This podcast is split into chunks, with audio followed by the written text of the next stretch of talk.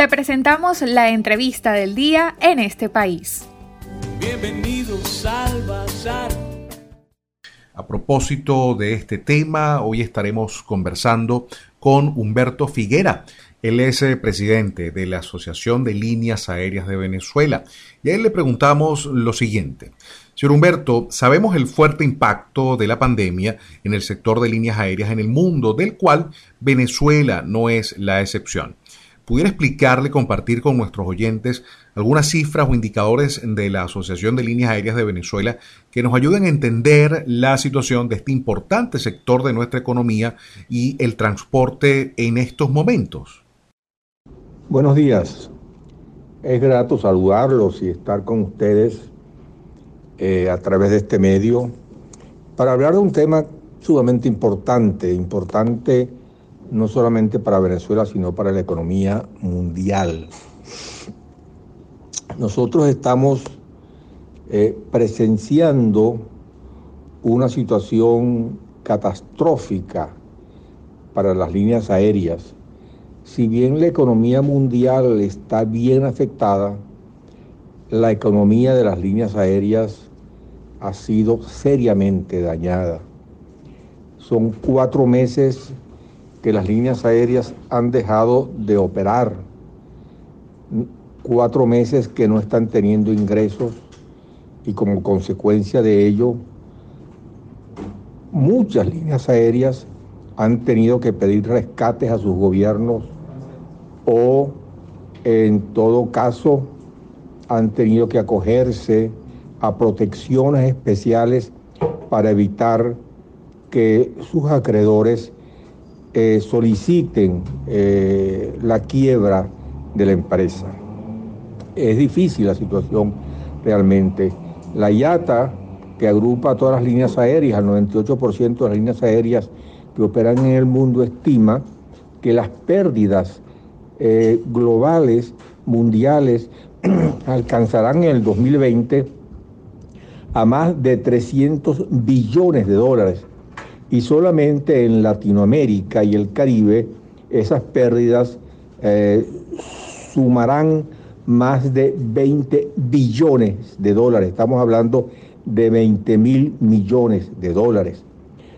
Muchos países, evidentemente, eh, se han visto en la necesidad de apoyar a sus líneas aéreas.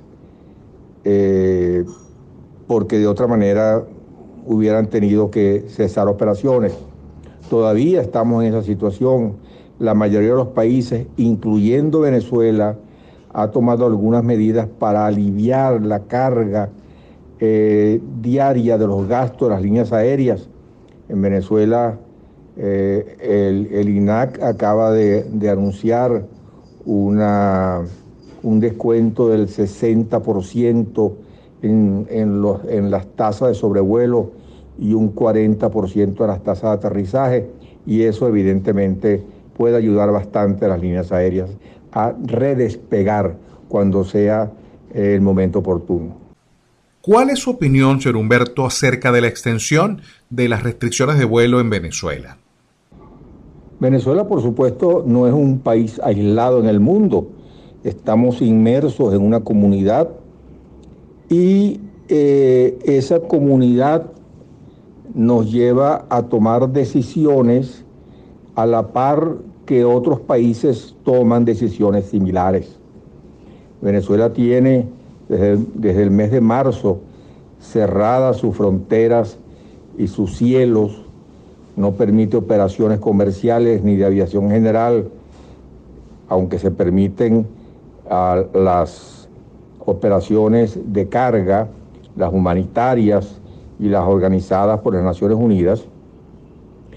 Sin embargo, en el mundo, sobre todo en nuestra zona de Latinoamérica y el Caribe, casi todos los países eh, tienen sus fronteras cerradas en su empeño de luchar contra el coronavirus. Venezuela pues no es la excepción acaba de prorrogar la suspensión de las operaciones aéreas hasta el 12 de julio del 2020 y seguramente esa no va a ser la fecha definitiva porque en la medida eh, en que haya una contamina, un, contagio por coronavirus eh, de cierta importancia, pues va a ser difícil que se abran las fronteras, no de Venezuela, sino de cualquier país. Hay en el sector, hay países como Colombia y como, eh, como Argentina que ya han determinado que sus operaciones aéreas internacionales podrían comenzar eh, para los primeros días del mes de octubre. Nosotros evidentemente vamos suspendiendo hasta el mes de agosto, pero yo no descartaría que hubiera unas, una o varias prórrogas, porque eh, la situación en el mundo en relación con el coronavirus todavía no está en el límite que uno quisiera que estuviera para poder sentirse con seguridad. Señor Figuera, todos apostamos a la recuperación del sector aeronáutico venezolano. ¿Ha visualizado usted y la Asociación de Líneas Aéreas de Venezuela cómo sería el escenario post-pandemia en el país una vez que se retome el tráfico aéreo desde y hacia Venezuela? Pues el escenario post-coronavirus eh, si es que hubiera un post-coronavirus, ah, todo, todos los, investigadores y los que conocen del tema, los, sanitaristas, los infectólogos, hablan de que tendremos que vivir un tiempo largo seguramente con el coronavirus.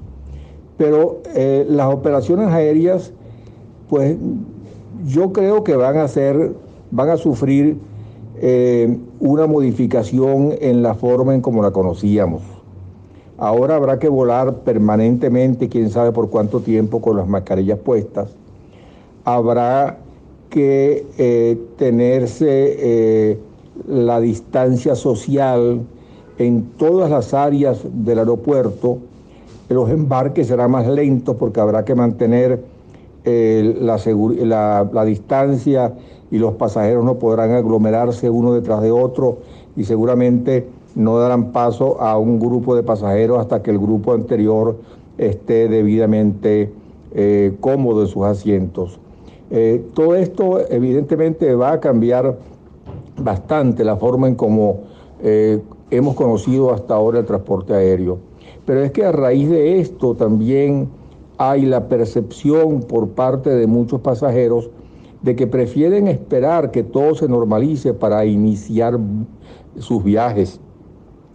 Y esto seguramente traerá como consecuencia que al inicio hayan pocos pasajeros, hayan pocos vuelos porque no habrá mucha demanda y entonces eh, eso significará que iremos poco a poco recuperando el terreno eh, que hemos perdido.